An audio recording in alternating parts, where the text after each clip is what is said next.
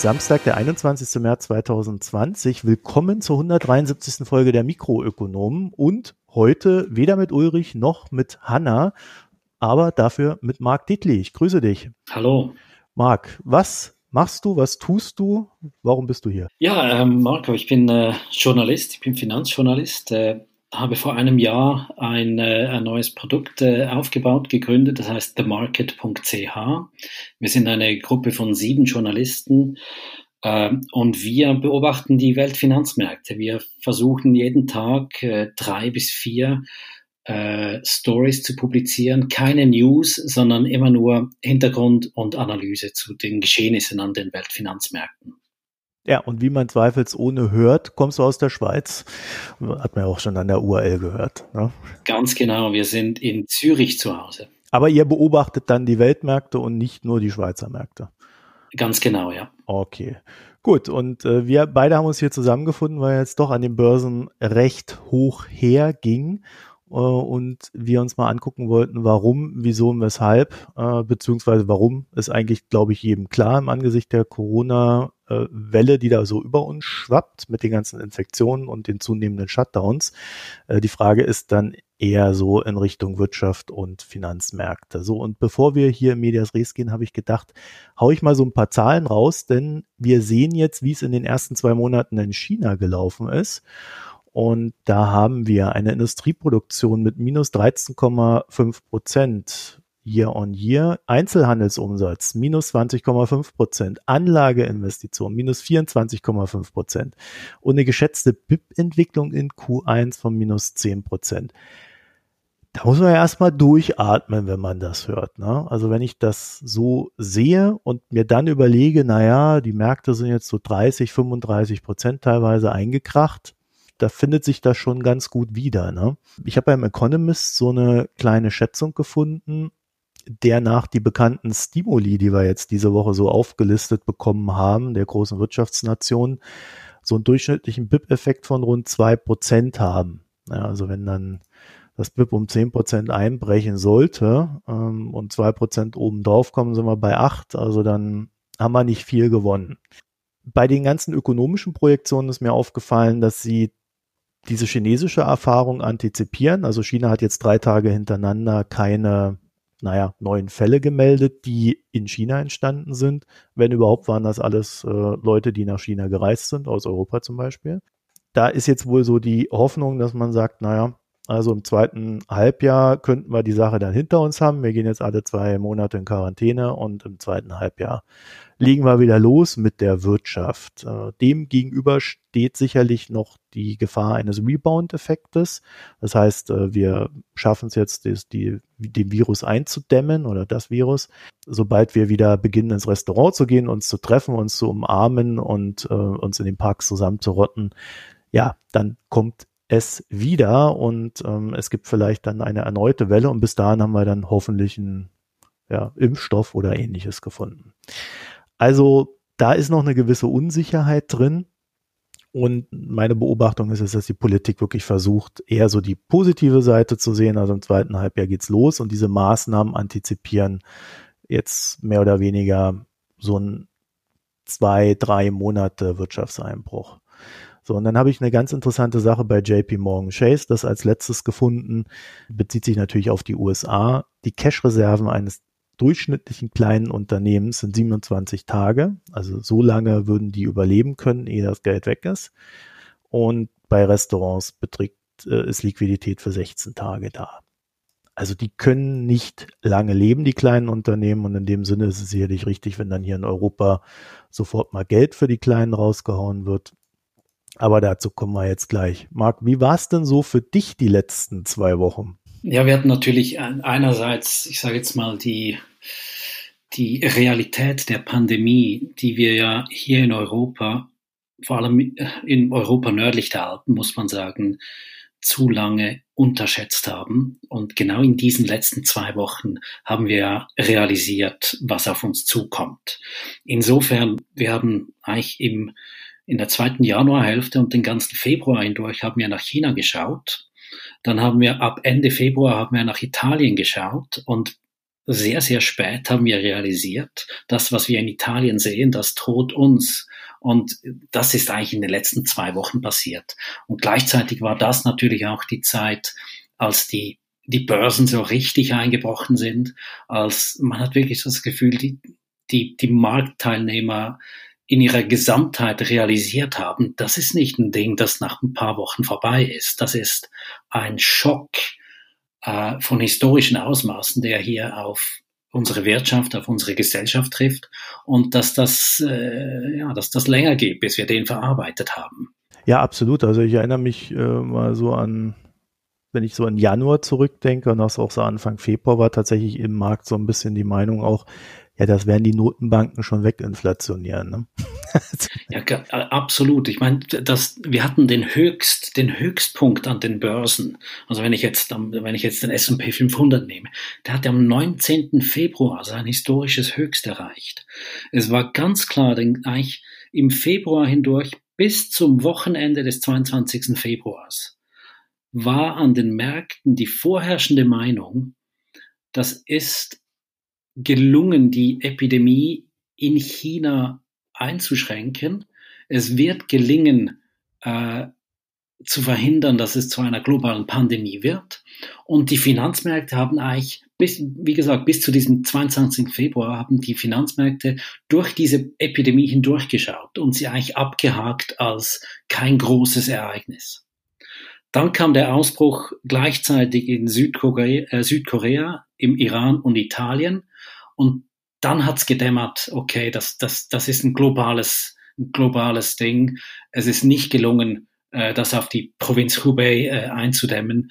Äh, und jetzt haben wir, jetzt haben wir wirklich ein globales Phänomen. Da haben die Märkte begonnen, das, das zu realisieren, dass wir ein echtes Problem am Hals haben. Es ist, ist noch nicht mal ein Monat her. Dafür haben sie dann aber auch wieder sehr spät reagiert, ne? nämlich erst vor zwei Wochen. Du meinst jetzt die Finanzmärkte oder die Behörden? Ja, die Finanzmärkte. Also die Behörden haben natürlich dann begonnen zu reagieren, ähm, so Stück für Stück würde ich sagen. Ne? Äh, aber auch da weiß ich jetzt nicht, ob da schon die große Erkenntnis vorhanden war oder ob man da nicht auch immer erst so dieses Ding, ja, wir wollen ja nicht die Freiheiten der Menschen einschränken, wir wollen äh, harte Maßnahmen vermeiden und so, ne? Ja, total also diese, diese, diese Welle des, okay, wir brauchen jetzt einen Shutdown, die ist ja eigentlich erst letzte Woche entstanden. Ne? Absolut. jetzt ja. dann vier Wochen her. Also wenn, wenn wir, wenn wir trennen, du hast natürlich absolut recht, die Finanzmärkte, also jetzt, wenn ich jetzt primär von den, von den, von den Aktienmärkten spreche, hm. die haben zunächst, äh, ab diesem, ab diesem Wochenende des 22. Februars, hatten wir einen Einbruch und dann hatten wir natürlich dieses, dieses Muster, das sich über Jahre, über die letzten zehn Jahre eigentlich gebildet hab, äh, hat. Das war dieses Buy the Dip Muster. Also ein Einbruch an den Börsen kann man nutzen für Käufe. Und die ersten, äh, die ersten zwei Wochen, also die letzte Februarwoche und die erste Märzwoche, das war so ein bisschen okay. Einbruch an den Börsen, dann wieder eine, eine Erholung, dann wieder Einbruch, dann wieder eine, eine Erholung. Die die wirkliche Panik ist ausgebrochen, so ähm, ja, nach der ersten Märzwoche. Dann gab es eigentlich kein Halten mehr nach unten an den Märkten. Ja, absolut. Und wir haben jetzt diese, also ich würde mal sagen, jetzt diese letzten zwei Wochen, die ja dann richtig Stress ausgelöst haben. Und jetzt kommt ja die gute Nachricht, nach all den Maßnahmen, über die wir gleich noch reden werden, gab es ja jetzt die letzten zwei Tage dann auch tatsächlich zum ersten Mal Entspannung, ne? Könnte man sagen. Also so Donnerstag, Freitag war jetzt mal so ein Aufatmen. Ja, es ist extrem schwierig, weil wir ja, wir haben ja Ausschläge, Tagesausschläge, die, die, die absolut abnormal sind an den, an den Börsen. Äh, wir hatten dieses Aufatmen in äh, äh, Donnerstag, Freitag, wie du sagst. Allerdings der US-Markt ist am Freitagabend dann wieder eingebrochen. Der S&P 500 ist wieder mehr als vier Prozent eingebrochen. Das heißt, es ist extrem schwierig, da jetzt äh, irgendwie zu sagen, okay, wir sind, wir, wir haben einen Boden gefunden. Ähm, wir haben eigentlich dauernd Leser, die uns, die uns fragen, soll ich jetzt kaufen? Ist der, ist der Boden erreicht? Ganz ehrlich, wir wissen es nicht und niemand weiß es. Die Märkte sind in einem, in einem Findungsprozess. Sie versuchen ja diese Informationen zu verarbeiten, sind aber, stehen aber unter enormem Stress momentan. Es ist ein enorm emotionaler Markt. Ähm, ich würde, ich, ich hätte Mühe jetzt, jetzt quasi zu verkünden, jetzt hat die Beruhigung eingesetzt. Möglicherweise ja, aber so richtig wissen tun wir es noch nicht. Nee, das wird man ja erst immer hinterher wissen, weil das Problem ist ja, dass wir über eine Zeitschiene reden, die wir gar nicht kennen. Ne? Ganz das, genau. Das war vorhin ja auch der Ansatz. Also wenn die Politik sagt, äh, irgendwie so, oder auch die Ökonomen teilweise, ähm, im zweiten Halbjahr normalisiert es sich wieder und dann kommt äh, dieser Rebound-Effekt beim Virus, ja, dann fängt der ganze Quark jetzt wieder von vorne an, solange wir kein Medikament haben. Ne? Das heißt also, egal wie das verläuft, wir werden definitiv Märkte haben mit einer sehr hohen Unsicherheit. Aber äh, vielleicht mal anders gefragt, wenn die Märkte ja eigentlich in ein schwarzes Loch hinein handeln, hätte man sie dann nicht schließen müssen? Ja, das, es gab diese Rufe oder die, die, die äh, es gab das Argument, dass es besser wäre, sie zu schließen. Das Problem ist, irgendwann muss man sie ja dann auch wieder öffnen. Und ähm, die, die paar Beispiele, die wir hatten, als die Märkte geschlossen wurden, äh, sobald sie dann wieder geöffnet wurden, hat, das, hat, hat der Ausverkauf äh, hat, hat, äh, hat sich fortgesetzt. Ich glaube nicht, dass das eine Lösung wäre, die Märkte zu schließen. Äh, aber es ist ganz klar, das, äh, es sind hoch emotionale Märkte und was wir hatten, ist natürlich ein, ein, ein extremer, ich nenne das auf Englisch einen Dash for Cash. Äh, Investoren haben einfach liquidiert, was sie liquidieren konnten. Es, es sind ja nicht nur die Aktienmärkte, die eingebrochen sind. Auch an den äh, Obligationenmärkten kam es zu extremen Liquidationswellen. Äh, bis hin zu Gold wurde liquidiert. Es, es, es, war eigentlich wirklich, vor allem diese Woche, ein Schub ähm, hin zu Cash. Alles, alle Vermögenswerte, die man liquidieren kann, hat man versucht zu liquidieren.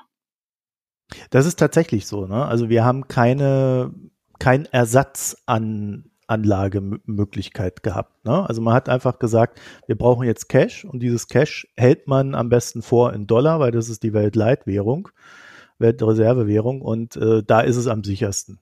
Also diese Bewegung haben wir tatsächlich gesehen. Ne? Diese Bewegung gab es, ja. Es war in, insofern eine abnormale Bewegung, weil sowohl die Aktienmärkte als auch die Anleihenmärkte eingebrochen sind. Also bis hin zu sicheren Staatsanleihen äh, die, die, die Rendite zehnjähriger Treasury Notes in den USA, die ist zwischen dem 9. März und, äh, und vorgestern, ist die von 40 Basispunkten auf äh, 1,2 Prozent gestiegen. Also ein Anstieg um 80 Basispunkte. Völlig abnormal. Auch die, äh, die deutschen Bunds, äh, die sind ja, ähm, äh, auch da hat sich äh, äh, äh zum Teil eine Verkaufswelle eingestellt. Ich habe vorhin kurz geschaut, die äh, Bundsrendite, also zehnjährige Bunds am 9. März war minus 87 Basispunkte. Äh, gestern waren es minus 33 Basispunkte. Das ist eigentlich völlig abnormal, dass sogar sichere Anleihen äh, verkauft wurden. Das ist für mich ein Zeichen, dass es wirklich liquidieren, was man liquidieren kann. Die Frage ist, was machen die denn dann mit dem Geld? Lassen die das dann wirklich im, im Dollar rumliegen? Oder ist es tatsächlich eher so, dass dort Geld vernichtet wurde im Sinne von, da wurde sehr viel auf Kredit äh, spekuliert und ja, jetzt gibt's halt diese, dieses Deleveraging, man muss die Kredite decken, weil die Börsen fallen und dadurch fallen die Börsen weiter. Oder auch die Anleihenmärkte. Ja, ich denke, das, das war sicher ganz klar im Spiel, diese sogenannten Margin Calls. Investoren, die äh, ihr Portfolio geleveraged hatten, die kriegen natürlich dann immer im allerdümmsten Moment, kriegen sie den Margin Call von ihrer Bank und müssen dann einfach liquidieren, beziehungsweise werden von ihrer Bank zwangsliquidiert. Das hat ganz sicher stattgefunden. Zahlen haben wir dazu äh, nicht, beziehungsweise noch nicht. Man hörte diese Woche immer wieder Gerüchte in den USA, dass einige große Hedgefonds in Schwierigkeiten sind, dass deren Portfolios zwangsliquidiert wurden. Man hörte auch diese Woche, dass äh, die Saudis ähm, diverse Mandate bei Hedgefonds gekündigt haben, weil auch, weil auch Saudi-Arabien momentan extrem viel Cash braucht, um ihren Ölpreiskrieg gegen Russland zu finanzieren. Also da, ich, ich will damit nur sagen, es gab ganz viele Gerüchte diese Woche. Wir hatten Märkte, die sehr anfällig sind auf Gerüchte und das gibt dann so sich selbst verstärkende äh, Effekte. Äh, und diese Margin Calls, Zwangsliquidation waren ganz bestimmt im Spiel. Mhm. Vielleicht mal ganz kurz zur Dollarliquidität. Ähm, also es ist ja so, der Dollar ist die Weltreservewährung. Äh, wenn dann eine Krise kommt oder es an den Börsen hoch hergeht, äh, dann sammelt sich dort ja quasi das Geld. Habe ich ja vorhin gerade gesagt. Äh, dazu ganz kurz zur Erklärung. Wenn die Krise klein ist, dann werden so betroffene Vermögenswerte verkauft, wie Aktien, Anleihen, was auch immer da gerade im Fokus steht, und es wird umgeschichtet. Gold wäre so ein Klassiker, ne? Du hast vorhin gesagt, selbst Gold ist gefallen. Also da, da brauchten die Leute richtig Geld. Ähm, aber Gold ist eigentlich der Klassiker, weil Gold heißt, das konntest du ja schon immer in der Menschheitsgeschichte hin und her handeln und wenn du nichts hattest, hattest du Gold. Mhm. so, aber selbst das wurde dann rausgekloppt. So, und wenn man dann alles verscherbelt äh, und dann noch Geld übrig bleibt, also wenn man eine Zwangsliquidation hat, dann äh, wird da eher nichts übrig bleiben. Aber äh, wenn noch was übrig war, dann ist es eigentlich dann Usus, dass man halt sagt, man nimmt eine sichere Währung. Und äh, Marc, das ist einmal der Schweizer Franken, äh, so historisch betrachtet. Und äh, es ist der Dollar. Und der Dollar aber viel mehr als der Schweizer Franken. Ne? Also ohne euch nahe zu treten zu wollen in der Schweiz. Ja, klar, der absolut, Dollar ja. hat da dann eine größere äh, Anziehungskraft. So und ähm, das Problem für die USA ist dann natürlich, dass der Wert des Dollars steigt. Also die Schweizer haben ja genau dasselbe Problem. Der Wert des Franken steigt, weil das Geld da halt reinfließt. Mhm. So, und dann gibt's, äh, und das gab es dann auch letzte Woche, diese ähm, Devisen-Swap-Geschäfte. Also es wird eine Währung gegen die andere getauscht. In die Notenbanken versorgen die Märkte mit Dollarliquidität in dem Fall. Und äh, dadurch ist es dann möglich, dass der Dollar zwar, also er gewinnt zwar an Wert und das hat er ja auch, aber er gewinnt nicht so viel an Wert, wie es möglich gewesen wäre. Was wiederum für die USA auch ganz gut ist, weil sie ja äh, dann doch noch die eine oder andere Sache exportieren und ähm, das für die US-Wirtschaft eher hinderlich wäre, wenn dann auf einmal die Waren unglaublich teuer werden. Also das Schöne ist, da gibt es dann auch diesen Anreiz, dass sie an diesen äh, Swap-Geschäften teilnehmen und äh, die anderen mit Geld versorgen. Aber das nur so als Randaspekt. Vielleicht kommen wir mal zu den Maßnahmen. Also die Börsen brechen ein, die Märkte trocknen aus. Das ist ja eins der Probleme gewesen, dass die Liquidität aus den Märkten rausgegangen ist, fehlende Käufer, die Kurse werden immer preiswerter. So, und dann gibt, findet man in manchen Märkten auch gar keine Käufer mehr. Äh, wir hatten letzte Woche hier schon bei uns berichtet, was die EZB äh, im Kleinen gemacht hat. Die haben jetzt noch mal einen draufgesattelt, ne? Mhm. Ja, also ich denke, wenn man die Maßen, es gibt ja eigentlich zwei, zwei Akteure momentan äh, die Zentralbanken auf der einen Seite, also geldpolitische Maßnahmen und die Fiskalbehörden auf der anderen Seite. Ich, ich denke, sprechen wir zuerst mal über die Zentralbanken. Ähm, ein Punkt, der extrem wichtig war, ist der, den du soeben angesprochen hast, war, dass, dass die US-Notenbank diese Swap-Linien eröffnet hat. Weil was wir hatten, war im Weltfinanzsystem eine extreme Dollarknappheit. Die hat sich dann ausgedrückt in diesen äh, deutlich steigenden Dollar. Also der Dollar-Index, der, der handelsgewichtete Wechselkurs des Dollars, der, der ist regelrecht in die Höhe geschossen. Der war am 9. März noch auf 94 und äh, gestern war, war er auf 102. Das, das zeigt, dass im Weltfinanzsystem extrem viele Akteure ganz, ganz verzweifelt äh, Dollar, Dollars kaufen mussten Hängt natürlich auch damit zusammen, dass extrem viele Schulden weltweit, also außerhalb der USA, in Dollars denominiert sind. Und diese Schuldner, die müssen dann, um ihre Schulden zu bedienen, müssen sie einfach Dollars haben. Das war in meinen Augen eine extrem wichtige Maßnahme der US-Notenbank, dass sie diese Dollar-Swap-Lines äh, zu anderen Zentralbanken geöffnet hat und dort recht freimütig Dollar ins Weltfinanzsystem gibt. War übrigens 2008 in der Finanzkrise ja genau gleich. Ähm, dann hier in Europa hat die EZB dieses äh, 750 Milliarden Euro schwere äh, PEP-Programm, das Pandemic Emergency Purchase Programm, aufgelegt. Äh, in meinen Augen auch absolut richtig. Man muss sehen, dass äh, die EZB-Präsidentin Christine Lagarde am 12. März, also vor gut eine Wo einer Woche, einen, einen in meinen Augen wirklich ganz, ganz bösen Fehler gemacht hat, als sie da in dieser Pressekonferenz gesagt hat, es sei nicht Aufgabe der EZB, die Spreads, äh, also die Risikoaufschläge der einzelnen Eurozonenstaaten äh, äh, einzuengen. Diese Aussage hat, äh, hat die Spreads der italienischen Staatsanleihen im Nu in die Höhe schießen lassen äh, und wirklich ganz, ganz viel Stress im italienischen äh, System verursacht. Und äh, dieses PEP, das dann äh, wenige Tage später aufgesetzt wurde, das hat diese, diese, diese Spread-Ausweitung in der Eurozone wenigstens wieder teilweise rückgängig gemacht. Also in meinen Augen war das das absolut Richtige. Ja, definitiv. Also ich glaube, es war ja dann auch so, dass tatsächlich die griechischen und italienischen Anleihen auch am meisten profitiert haben. Äh, das Ganze wurde auch flankiert von einem Opinion Piece in der, also Meinungsstück in der Financial Times, das glaube ich am Freitag veröffentlicht wurde von Lagarde. Und da hat sie, also sie hat jetzt nicht whatever it takes gesagt, aber whatever is necessary. Also äh, was immer auch notwendig ist, wird getan werden von der EZB. Ich selber hatte ja letzte Woche bei uns hier die These aufgeworfen. Ich fand das nicht so schlimm, was Lagarde gesagt hat ähm, mit den Spreads, weil grundsätzlich ist es auch nicht so, dass sie dafür verantwortlich ist, die Spreads zu senken. Ähm, es ist halt aber auch so, dass wenn dann ein Risiko entsteht und der Markt dieses Risiko steigert, die EZB reagieren muss darauf. Mhm. Also das ist so ein bisschen Worthuberei dann am Ende von beiden Seiten.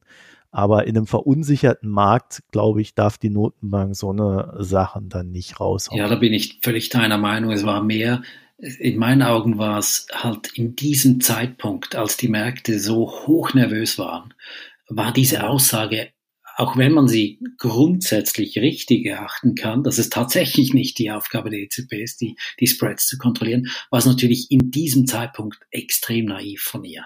Und ich glaube, diesen Fehler wird sie nicht mehr machen. Nee, sie hat sich auch entschuldigt. Genau, ne? genau. Ja, also das ist zumindest wurde das kolportiert, dass sie das getan hat. Und äh, sie hat sich aber auch nicht weiter öffentlich dazu geäußert. Ja, in Deutschland hat dann die BaFin noch den antizyklischen Kapitalpuffer für Banken gesenkt von 0,25 Prozent auf 0 Prozent. Das ist, glaube ich, mehr so eine kleine Anekdote am Rande, die jetzt äh, hilft, aber jetzt auch nicht das große Ding ist, würde ich sagen. Äh, was ich ganz interessant fand an diesem PEP äh, von der EZB ist, dass auch äh, Unternehmensanteile aus dem Nichtfinanzsektor jetzt gekauft werden können. Mhm. Und dass so grundsätzlich die Anforderungen an Sicherheiten wieder gesenkt werden. Das kennen wir ja auch aus der Finanzkrise. Das war ja da auch schon eine Maßnahme, die geholfen hat. No. Ja, ja, sehe ich auch so. Es ist halt wirklich, ähm, die, was man sieht, ist, die Zentralbanken haben, und ich meine jetzt primär die EZB und die US-Notenbank, haben eigentlich wirklich in den letzten zehn Tagen oder in, in der letzten Woche haben sie realisiert, dass sie eigentlich, dass sie jetzt alles in die Schlacht werfen müssen. Es, die, die Märkte standen Ende letzter Woche, also so am 13. März, standen die, die Finanzmärkte in ihrer Gesamtheit wahrscheinlich nahe an einem Systemkollaps. Und diese Maßnahmen, die waren jetzt endlich in meinen Augen ähm, mal groß genug, um diesen Systemkollaps abzuwenden. Ob sie, ob sie in ihrer Gesamtheit heute schon groß genug sind, das wissen wir noch nicht. Aber es war zumindest ein Zeichen, hey, wir haben den Ernst der Lage erkannt. Und die Zentralbanken, die müssen natürlich schon versuchen, das Finanzsystem am Funktionieren erhalten. Also wenn, wenn das System kollabiert, dann, äh, dann ist, dann ist eigentlich, äh, dann, dann kann man nicht mehr viel machen. Du hast es jetzt sehr höflich formuliert, ne? Äh, du bist schon der Meinung, dass es ein bisschen spät war. Ja, es war extrem spät, extrem spät. Es war in der letzten Sekunde. Zwei Dinge waren, waren eigentlich äh, wirklich schwach in der Bearbeitung oder der Bekämpfung dieser Krise. Sehr, sehr lange haben sowohl äh, Zentralbanken als auch Fiskalbehörden hier in Europa und in den USA nicht begriffen, wie groß der Schock ist, der da auf uns zukommt. Und zweitens haben sie sich extrem lange nicht grenzüberschreitend koordiniert. Es war plötzlich waren so ein bisschen äh, Einzel, äh, Einzelshows. Die Zentralbanken haben, haben sich untereinander nicht gut koordiniert. Die Fiskalbehörden haben sich nicht koordiniert. Äh, die Fiskalbehörden und die Zentralbanken haben sich nicht koordiniert. Äh, und das war in, in allerletzter Sekunde haben sie jetzt, würde ich mal sagen, die Kurve gekriegt und, äh, und, und getan, was getan werden muss. Okay, dann äh, erzähle ich noch kurz, was die FED da gemacht hat, damit wir das noch rund haben. Ganz kurz, also jetzt auch nicht jedes Detail, sondern so im Groben. Der Korridor für die Leitzinsen wurde von 0, äh, wurde auf 0,00 bis 0,25 festgelegt. Das ist ja eine Senkung um 100 Basispunkte. Also das ist, glaube ich, weiß nicht, ob das einmalig ist, aber es klingt zumindest so. Und dann, und das hast du ja auch gerade angesprochen, äh, gab es diese konzertierte Notenbankaktion mit den Dollartauschgeschäften. Äh, das ist etwas, ähm, wo ich so ein bisschen den Eindruck hatte, da haben die Notenbanken antizipiert, was auf der politischen Bühne läuft. Ne? Man koordiniert sich nicht mehr gemeinsam, sondern jeder dreht so sein eigenes Ding. Und äh, vielleicht jetzt dadurch, dass die Krise so groß ist, gibt es ja vielleicht doch wieder ein stärkeres Zusammenarbeiten. Also das würde ich dann auch noch mal mhm, abwarten. Ja. Ähm, so, was haben wir da noch? 700 Milliarden Anleihenkäufe durch die FED. Und äh, was ich da ganz interessant fand, die FED hat auch in den Kommunalanleihenmarkt eingegriffen und dort für Liquidität gesorgt, weil da gab es wohl auch größere Probleme bei der Finanzierung der Kommunen und Bundesstaaten.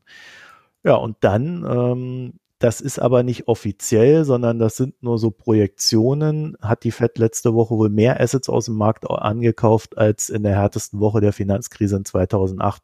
Also so um die 300 Milliarden und es waren vorher wohl so 150 bis 180. Jetzt mal so grob aus dem Kopf. Da kann man dann schon sagen, okay, die haben jetzt wirklich stark reagiert und was du ja auch schon angedeutet hast, wir wissen nicht, ob es genug ist, weil wir ja auch nicht wissen, wie stark die Wirtschaft noch zu leiden hat. Ne? Ja, ja, genau.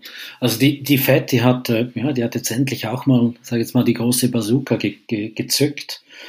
Ähm, was man in den USA ja sieht, beziehungsweise sah in dieser Woche, war eben auch ein, ein extremen Stress im, im ganzen System äh, der Unternehmensfinanzierung. In den USA läuft ja ein großer Teil der Unternehmensfinanzierung nicht über Banken, sondern über den Kapitalmarkt. Ähm, kurzfristige Finanzierungsinstrumente wie, wie diese Commercial Papers, die, die trockneten zum Teil komplett aus. Äh, auch äh, äh Unternehmensanleihen, äh, der Markt für Anleihen trocknete aus. Das, die, die US-Notenbank, die darf ja im Gegensatz zu, zu anderen Zentralbanken, darf sie keine Unternehmensanleihen kaufen. Also sie muss über Umwege versuchen, diesen Markt zu stützen. Kann mir aber gut vorstellen, dass es, äh, dass es auch äh, bald Bestrebungen im äh, US-Kongress geben wird, das Mandat, das Notmandat für die US-Notenbank auf, auszuweiten dass sie auch direkter in den in, in andere Bereiche der der Finanzmärkte eingreifen kann. Eins der Probleme die, glaube ich, dahinter stehen. Und das ist halt dieses, wir haben auf der einen Seite halt den Finanzmarkt und wir haben auf der anderen Seite halt ja eine Realwirtschaft und die kann nur mit fiskalischen Maßnahmen eigentlich gerettet werden. Äh, da sehen wir jetzt eigentlich auch weltweit Maßnahmen, die, naja, mal mehr, mal weniger stark sind. Äh, ich habe es ja vorhin am Anfang schon gesagt, also man geht davon aus, dass das so zwei Prozent BIP-Effekt haben könnte ich weiß nicht, wie es dir geht, aber so richtig einen Plan sehe ich bei den Regierungen noch nicht, wie sie damit umgehen, dass tatsächlich jetzt schlichtweg Wirtschaftsaktivität einfach mal wegfällt. Ja, ich sehe das auch so. Ist auch Teil davon, dass wir, dass dieses Realisieren, was das für ein Schock ist für die Wirtschaft, dass das eigentlich erst in den letzten zehn Tagen äh, unseren Regierungen allmählich gedämmert hat was wir, du hast ja vorhin gesagt, so was typischerweise Restaurants und Kleinbetriebe, wie viel Liquidität die haben. Wir haben ja jetzt einen, äh, ich sage jetzt mal eine Kombination aus Angebotsschock, weil einfach Produktionskapazitäten stillstehen, gekoppelt mit einem Nachfrageschock, weil die Leute zu Hause bleiben müssen. Das heißt, für für Hunderttausende von Kleinbetrieben und Kleinstbetrieben äh, fällt ja der Cashflow komplett zusammen. Das heißt, wir haben eine akute Liquiditätsnot in ganz, ganz, ganz vielen äh, Teilen der Wirtschaft. Und die Regierungen haben, glaube ich, erst diese Woche begriffen, dass, dass sie Wege finden müssen, wie sie diesen, diese akute Liquiditätsnot ähm, äh, überbrücken können. Weil sonst gehen da ja äh, Abertausende von Unternehmen gehen pleite, obwohl die eigentlich solvent werden. Sie werden ja eigentlich gesund, aber sie sind jetzt mit einem Liquiditätsschock konfrontiert, der sie, der sie killt sozusagen.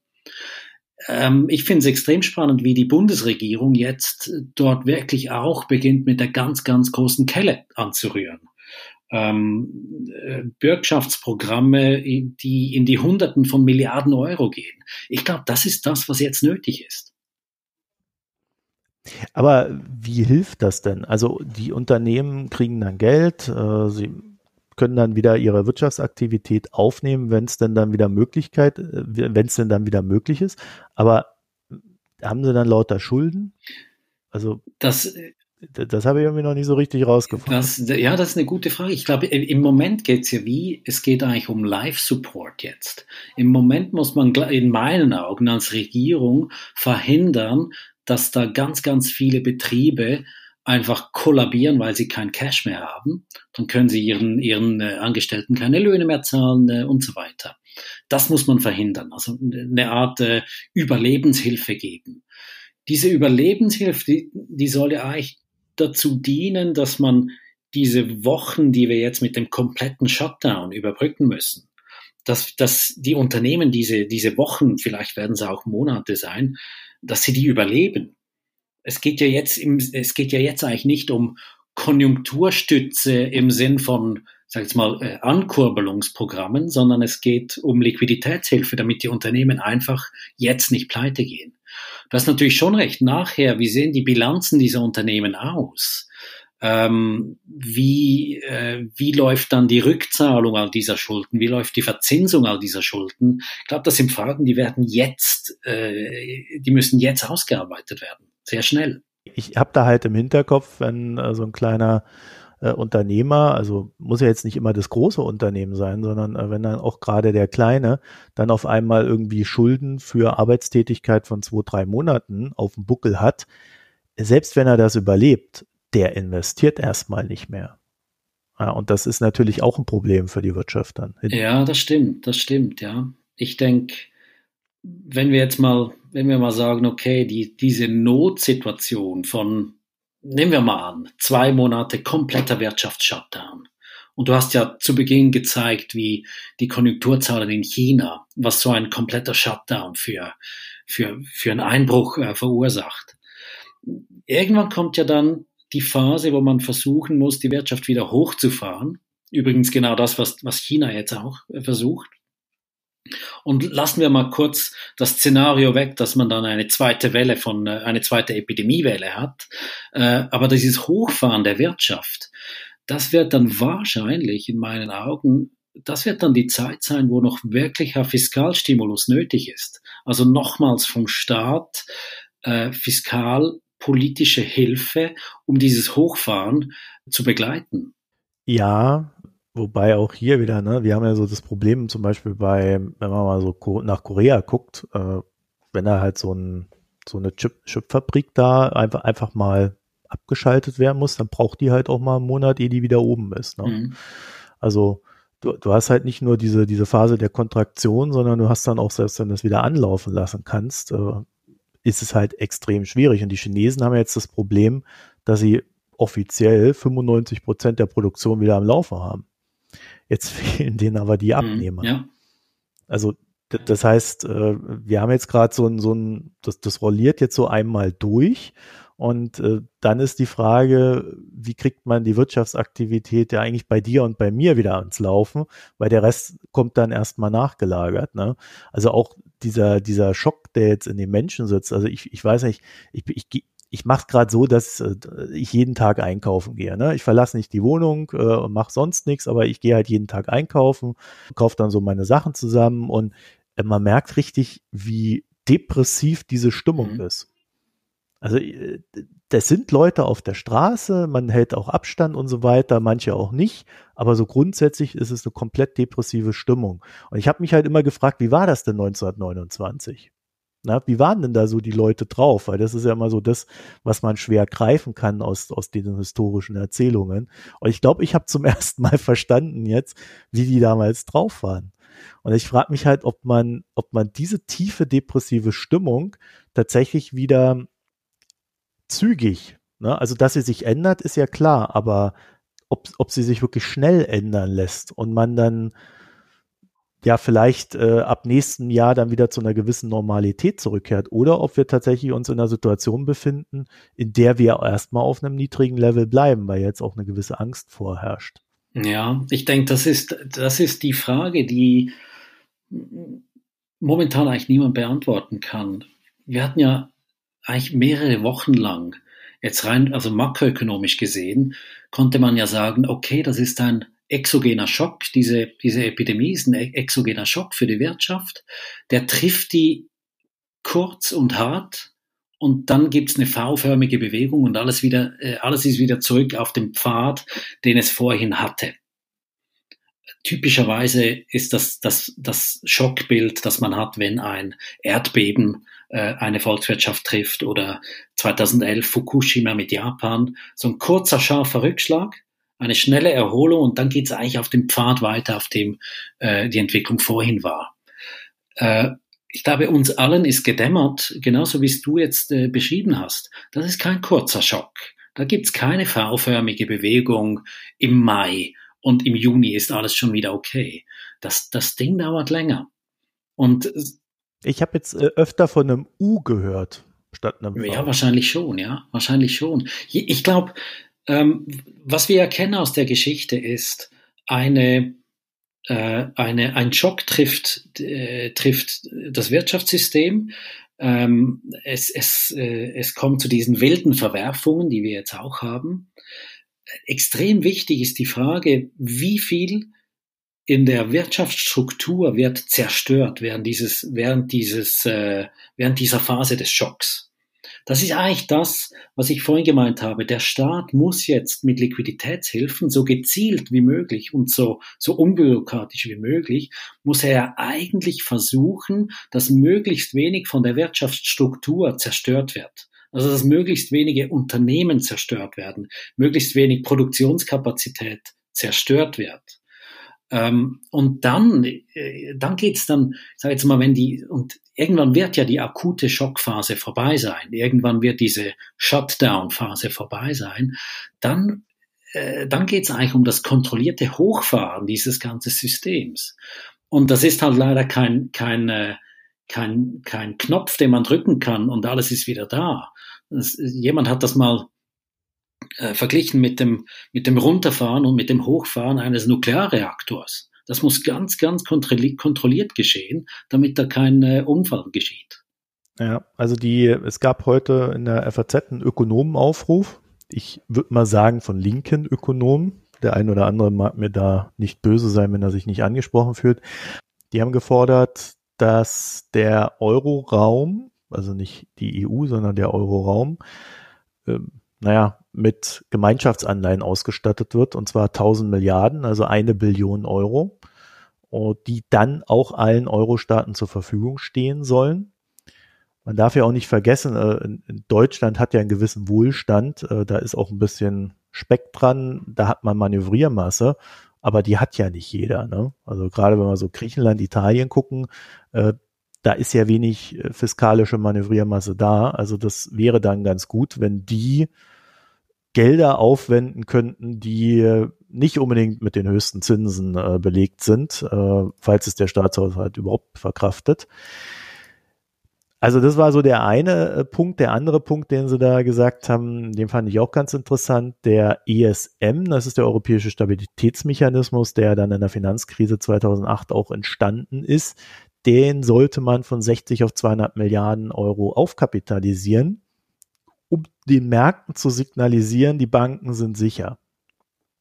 Also wenn irgendeine Bank äh, Probleme bekommt, dann werden wir da Gelder geben, wir werden sie aufkapitalisieren und, das ist ja dann das nächste und das schließt sich jetzt an unsere Diskussion an, die Banken sind ja extrem wichtig darin und dabei, Wege zu finden, die Wirtschaft am Laufen zu halten und äh, dann auch wieder anzuschieben. Ne? Das heißt, man wird die Banken als Institutionen brauchen, um dann das Geld zu verteilen. Ja, Ich muss sagen, ich habe den, ich hab den Aufruf dieser Ökonomen gelesen. Sind ja nicht, also ich finde es etwas, etwas äh, zu plakativ, wenn man sie als linke Ökonom bezeichnet. Äh, Jens Süde, okay. Moritz, äh, Schularik und so weiter. Also ich finde das, ich muss ganz ehrlich sagen, ich finde diesen Aufruf vernünftig.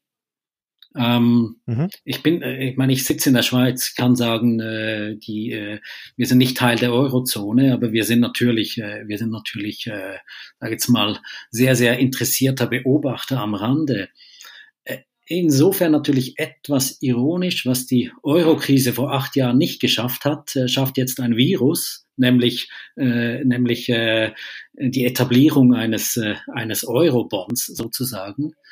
Ähm, aber in meinen Augen ist das ein Zeichen, das jetzt äh, wirklich signalisieren würde, die Staaten der Eurozone, die stehen jetzt in dieser Situation zusammen.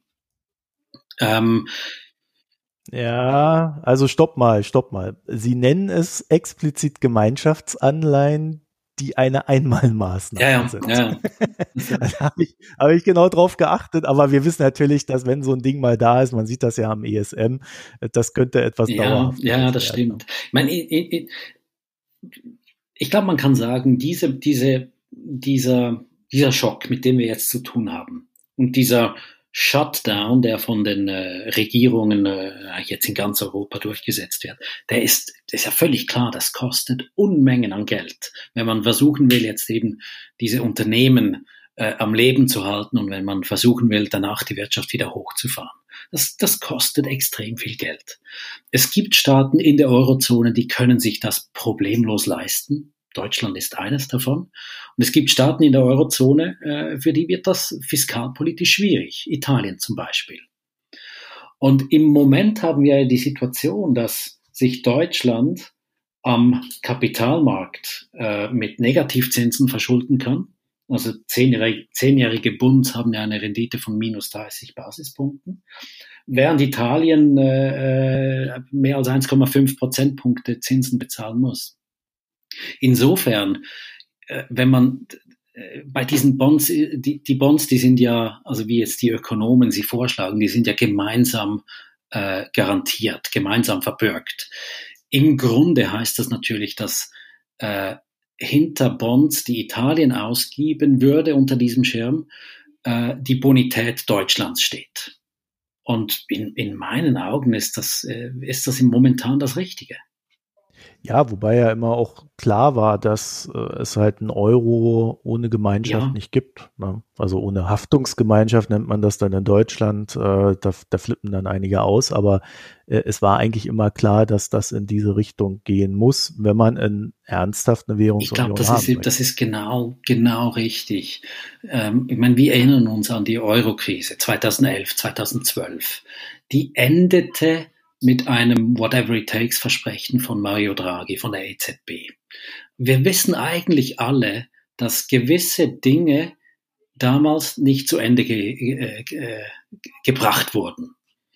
Ähm, wir wissen, dass äh, historisch betrachtet eine Währungsunion langfristig nicht überlebensfähig ist, wenn sie nicht Formen von, von Fiskalunion äh, äh, äh mit aufweist wir wissen, dass es eine, eine wirklich ausgebaute Bankenunion braucht, damit die Währungsunion äh, überlebt.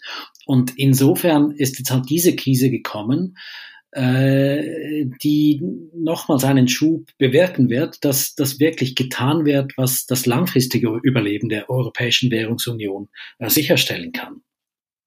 Ich möchte noch ganz kurz auf das eingehen, was du auch noch gesagt hast, nämlich, dass der ESM aufgestockt werden äh, muss und zwar ganz, ganz spezifisch, um äh, zu signalisieren, dass die Banken sicher sind.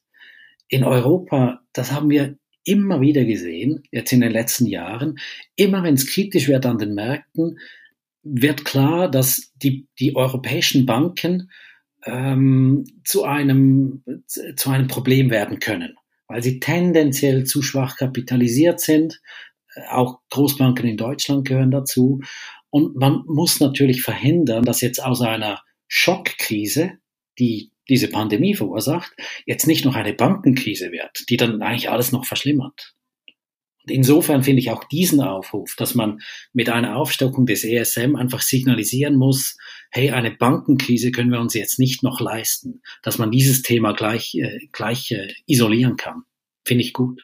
Ja, das fand ich extrem weitsichtig. Äh, das haben wir ja nicht immer gehabt, dass das so weit gedacht wurde.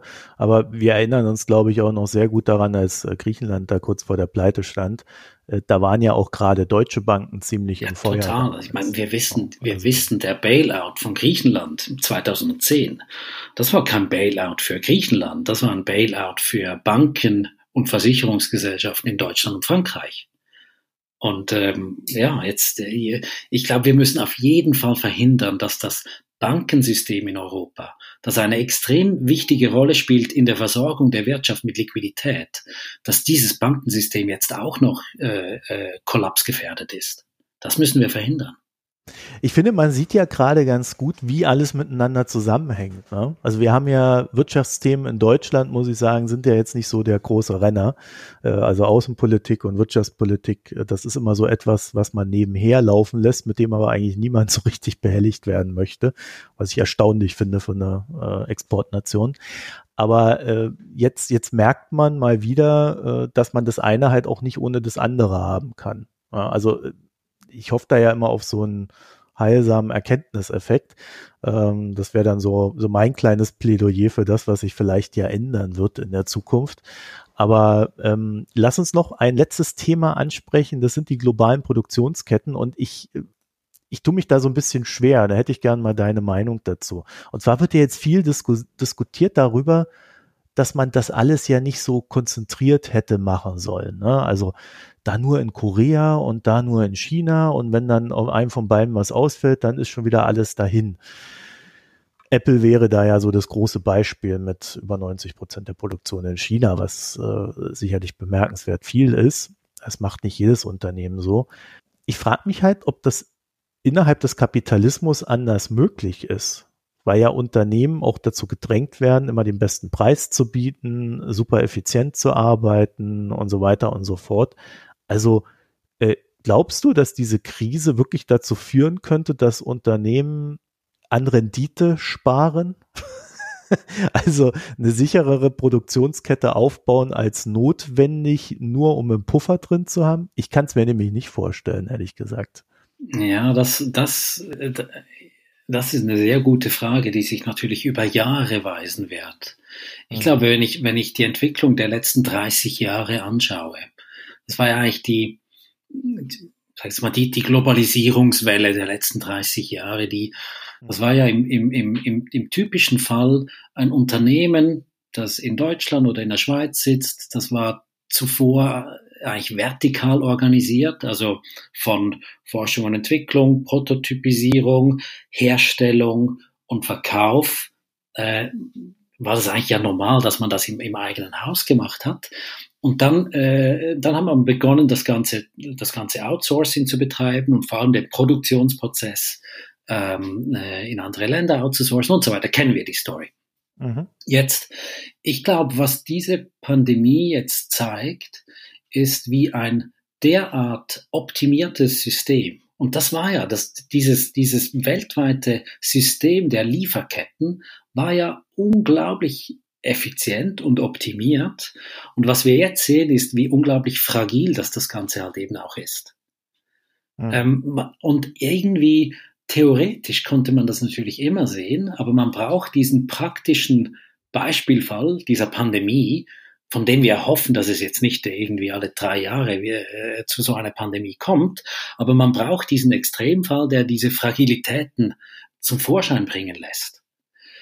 In mit Stand von heute würde ich sagen, dass die, die logische Reaktion der Unternehmen, der marktwirtschaftlich denkenden Unternehmen in Zukunft sein muss, dass sich mehrere voneinander möglichst unabhängige äh, Lieferketten aufbauen muss. Also so eine Art Double Sourcing oder Triple Sourcing, ähm, dass ich eben nicht nur in China Produktion habe, sondern vielleicht auch in Indonesien und in äh, Mexiko oder weiß ich was. Ähm, das wird ganz klar auf Kosten der Margen gehen, weil wenn ich, wenn ich zwei oder drei parallele Lieferketten äh, äh, betreiben muss, ist das weniger effizient als nur eine. Aber ich, mit Stand von heute würde ich sagen, das wird die logische Konsequenz sein. Eine, eine, man muss versuchen, diese Lieferketten robuster zu halten. Oder eben, äh, ähm, ähm, wenn eine ausfällt, dann muss ich noch eine zweite haben, die, die funktioniert. Aber wir werden sehen, wie, wie das funktioniert. Ich glaube, ich glaube, als Manager, als, als Aufsichtsrat eines Unternehmens wird man künftig es sich nicht mehr erlauben können, so abhängig von einer Lieferkette, jetzt zum konkreten Beispiel, so abhängig von einer Produktionslieferkette aus China zu sein. Ich glaube, das geht nicht mehr. Wir sehen jetzt auch, wir reiben uns die, die Augen hier in Europa, wenn wir sehen, dass irgendwie 70 oder 75 Prozent der Grundstoffe unserer pharmazeutischen Versorgung aus China kommt. Das wussten die viele Leute wahrscheinlich gar nicht. Äh, und irgendwie reiben wir uns die Augen, wie wir so eine Abhängigkeit überhaupt zulassen konnten. Und ich glaube, da wird es schon gewisse Umdenkschritte geben. Mhm. Es könnte natürlich auch je nach Branche da ganz anders aussehen. Ne? Also gerade bei so Medikamenten könnten da ganz andere, auch gesetzliche Vorgaben vielleicht entstehen, während man bei, naja, sowas wie einem Smartphone ja auch mal sagen könnte, okay, dann fällt es halt mal aus, dann kommt das Ding ein halbes Jahr später. Mm, ja, das ja, neue, ne? Also das ist jetzt nicht so wichtig. Ähm, also da könnte ich mir schon noch Unterschiede vorstellen. Aber äh, ich glaube, der Hinweis auf das Risiko ist äh, nicht ganz verkehrt, weil äh, am Ende läuft es ja ein Unternehmen immer so, solange et so, sobald etwas in einem Risikobericht auftaucht, muss der Vorstand reagieren. Und äh, diese, dieser Vorgang der Pandemie wird sicherlich dazu führen, dass das als neues Risiko auftauchen wird in den Berichten und dann man Wege finden wird müssen, darauf damit umzugehen. Ja, ja. das denke ich auch, ja. Ja, aber es ist ein total spannendes Thema, weil äh, oftmals, äh, wir haben jetzt noch eine Sache, äh, vielleicht da auch als Ergänzung. Wir haben jetzt zum Beispiel auch diesen Effekt diese Woche festgestellt, dass ähm, also China läuft ja jetzt wieder an und produziert jetzt wieder. Und jetzt hat sich auf einmal ein, ein Engpass bei Warencontainern ergeben. Warum? Weil die Chinesen alles, was da jetzt reinkommt, ja, also die schicken das ja mit ihren Schiffen her, dann fährt es oftmals ja auch wieder leer zurück. Und dann muss das ganze Zeugs desinfiziert werden. Es wird noch irgendwas geprüft und sonst noch was. Und ähm, dann ist dieser Kreislauf, der bisher bestand, halt einfach auch wieder außer Takt und es gibt nicht genug Container, die dann in der gewohnten Geschwindigkeit umgeschlagen werden können. Auch hier sieht man wieder, naja, was wäre die Lösung? Man muss mehr Container vorhalten, das braucht aber natürlich auch mehr Platz. Ne? Ja, ja, ja, es ist ja hochspannend, dass man dann plötzlich solche Dinge sieht. Ich meine, kein Mensch hätte, hätte vor einigen Wochen noch gedacht, dass ein Problem äh, sein könnte, dass zu wenig Container zur Verfügung stehen, um, um Güter von China in, in, in die Welt rauszuschicken. Äh, ich habe von einem Unternehmer, äh, zum Beispiel, nur um ein Beispiel zu nennen, von einem Unternehmer in China habe ich gehört, der hat mir gesagt, ja, unsere Produktion, die läuft wieder fast auf 100 Prozent, aber wir haben kein Verpackungsmaterial. Also die, die, die, das war ein Unternehmen aus dem pharmazeutisch-chemischen Bereich, der sagt, wir produzieren, aber wir haben keine, keine Fässer um das Material abzupacken und zu den Kunden zu liefern. Also ganz, ganz kleine Dinge, ähm, die halt zeigen, wie extrem schwierig es, auch ist, sein wird, auch für uns hier in Europa, die Wirtschaft dann wieder hochzufahren. Das, das wird dauern, das dauert Zeit. Warum haben die Verpackungen gefehlt? Äh, weil der Hersteller dieser Verpackungen äh, in Wuhan ist. Und dieser Hersteller, der, dieser Hersteller der Verpackung, der konnte eben noch nicht seine Produktion hochfahren. Und das ist ein kleines anekdotisches Beispiel. Auch wenn man selbst wieder produzieren kann, man ist dann wieder abhängig von Zulieferern, dass die eben auch wieder produzieren können. Ein schönes Beispiel. Ja, herrlich, herrlich. Ja. Das ist wirklich sehr schön, ja. Okay, gut, dann würde ich sagen, dann kommen wir zum Ende. Äh, Marc Dittli, danke, dass du dir Zeit genommen hast. Euch findet man dann unter themarket.ch. Wir werden das verlinken. Prima. Äh, dein Twitter und Twitter von The Market natürlich dann auch. Und dann könnt ihr da mal reinschauen. Ich glaube, ihr habt ja ein kostenloses Probeabo. Ganz genau, ja. Das heißt, ähm, ist ja vielleicht dann in den Zeiten äh, ein ganz gutes Ding, da mal 30 Tage reinzugucken. Das denke ich was auch, an den ja. passiert. Gut, dann Marc, vielen Dank und bis bald. Vielen, vielen Dank dir. Tschüss.